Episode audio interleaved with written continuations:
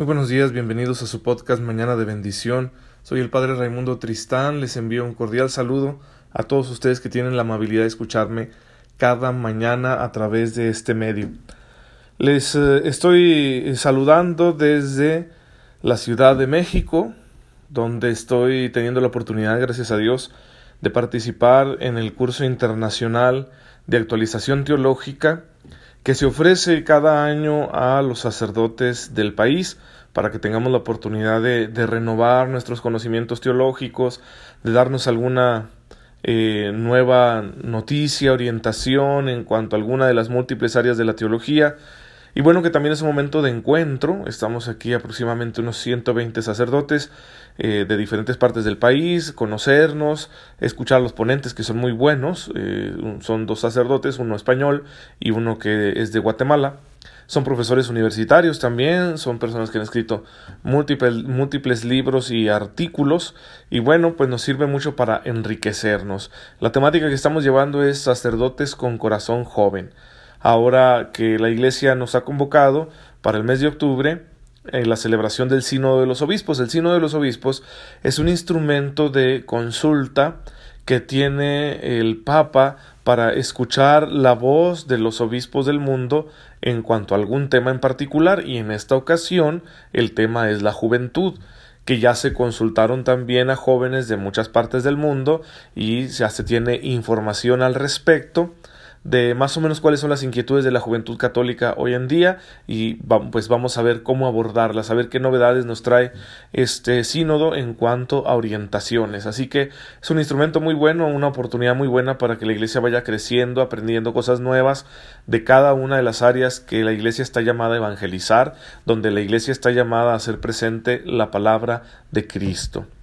Y pues nosotros en este curso estamos como que eh, empapándonos, ¿verdad? De, de lo que hace falta sobre todo en cuanto a que el sacerdote no tanto que, que tenga que comportarse como un joven, que para empezar habría que revisar los comportamientos juveniles y darnos cuenta que muchos de ellos pues son dañinos, aunque no sean directamente nocivos, son dañinos en cuanto a que pueden generar una inmadurez prolongada. Y, espero en, en, algún podcast, algún audio que, que haga especial de esto, tener la oportunidad de profundizar.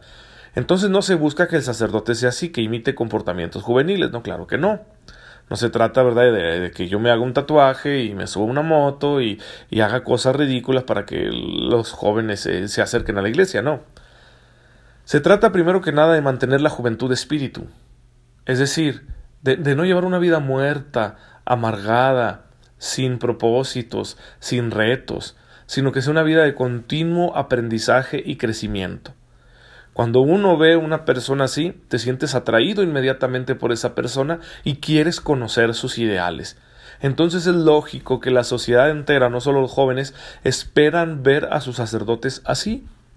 Gente con ideales, con principios, con valores, con convicciones, al mismo tiempo capaces de diálogo, de construir puentes y que se mantengan firmes y contentos en su vocación y eso atrae a cualquiera, ¿sí? Eh, eso es lo que, lo que en primer lugar estamos considerando nosotros. En segundo lugar es que un sacerdote necesita entender a los jóvenes, comprender sus inquietudes, saber leer los signos de los tiempos en los jóvenes, para ver maneras nuevas, más eficaces de evangelizar.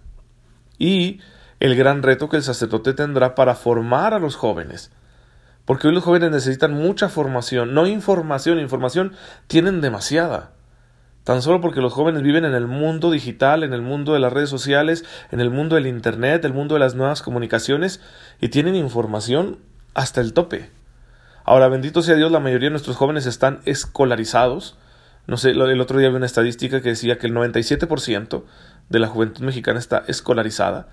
No sé de qué rango de edades se referían. Imagino que esto incluye la secundaria y el bachillerato, porque seguramente que las cifras son mucho menores en cuanto a la formación universitaria. Bien, entonces tienen mucha información, la que reciben informalmente mediante las redes sociales y la que se les da formalmente mediante el sistema de educación.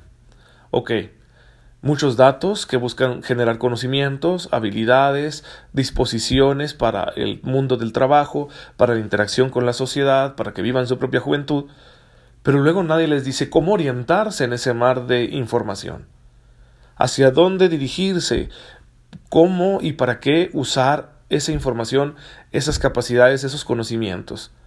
Se requiere una orientación y una orientación moral. Se requiere formar las conciencias, educar el deseo, se requiere entrenar el espíritu. Y, eso es lo que un sacerdote está llamado a hacer. Y no es opcional para el sacerdote trabajar con la juventud.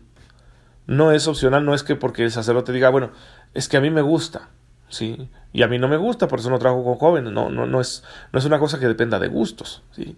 Si el sacerdote es más o menos carismático, si le hace a la música o no, si es capaz de hablar el lenguaje de los jóvenes, si también está metido en la cuestión de las redes sociales, de manera positiva, por supuesto, en fin. Eso sí depende de las cualidades y los gustos de cada sacerdote. Pero el trabajo evangelizador, pastoral, apostólico con la juventud no es una opción, es una obligación inherente al ejercicio del ministerio sacerdotal. Entonces un sacerdote no puede decir, no, yo no trabajo con este sector de esta edad de la población católica, de, los, de las ovejas que tengo encomendadas, porque a mí no me gusta.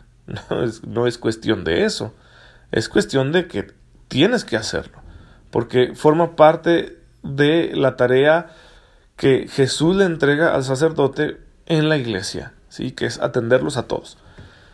Claro que a veces la atención depende de otros factores, ejemplo del tiempo, de las características del apostolado que el sacerdote está ejerciendo.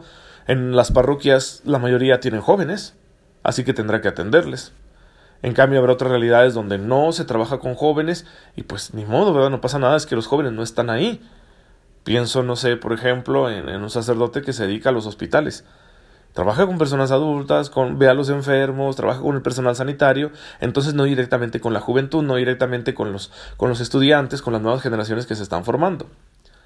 En otras ocasiones el trabajo con los jóvenes será el principal, como por ejemplo un sacerdote que trabaja en un centro educativo pues ahí con quienes se va a interactuar, a quienes está llamado a pastorear, a esos muchachos. Entonces, de eso se trata y, está siendo muy interesante, muy provechoso este intercambio de ideas que tenemos, no solo con los ponentes, sino entre todos los participantes.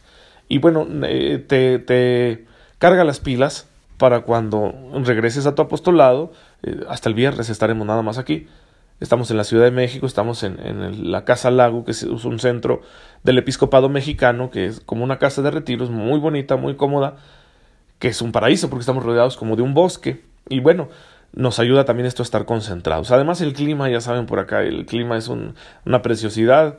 Para un chihuahuense es un respiro, es un alivio, es un regalo.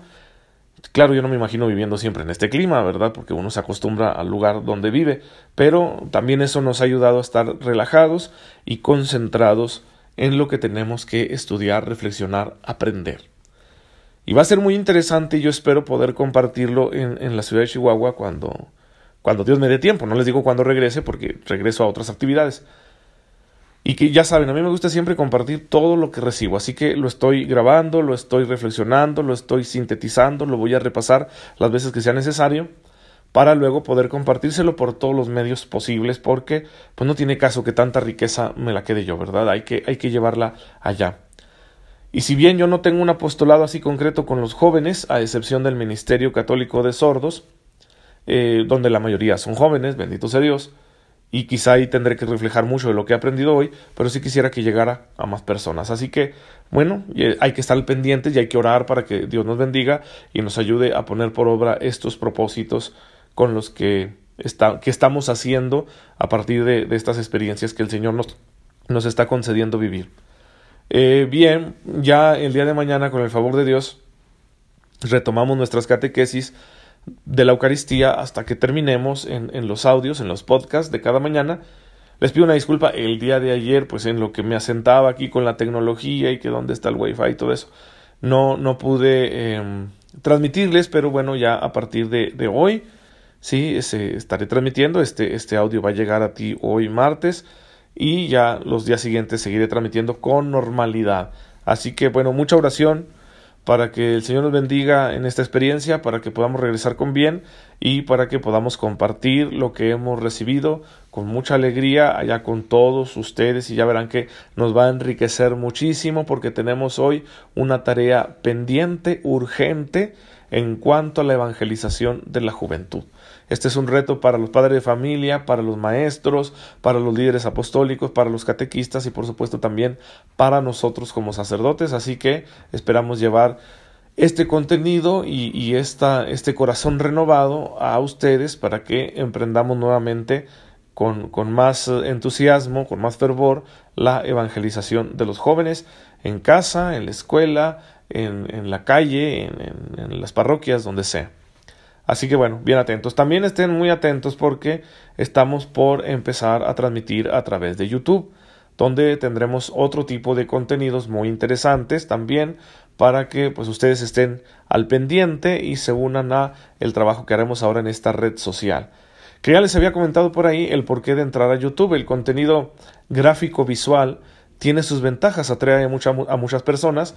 YouTube es una plataforma donde estamos conectados millones de personas en el mundo y que, importantísimo, es un dominio o es, es una red social cuyo dominio está principalmente en manos de hombres. Es decir, los que más interactúan a través de YouTube son hombres. Así que queremos llegar al sector masculino. En un campo donde ellos se sientan cómodos para recibir la palabra de Dios, la doctrina de la iglesia, etcétera, porque nos hace mucha falta insistir en la evangelización de los varones en este tiempo, ¿sí? incidir en la formación y en la evangelización de los varones, así que va a ser una muy buena oportunidad. ¿Por qué no decimos de la mujer? Bueno, es que la mujer siempre ocupa el mayor porcentaje de participación en todo lo que hace la iglesia en la liturgia, en el apostolado de la caridad, en la catequesis, eh, en todo, en todo las mujeres son, benditos sea Dios, el, 80%, ¿no? O a veces hasta más, ¿sí?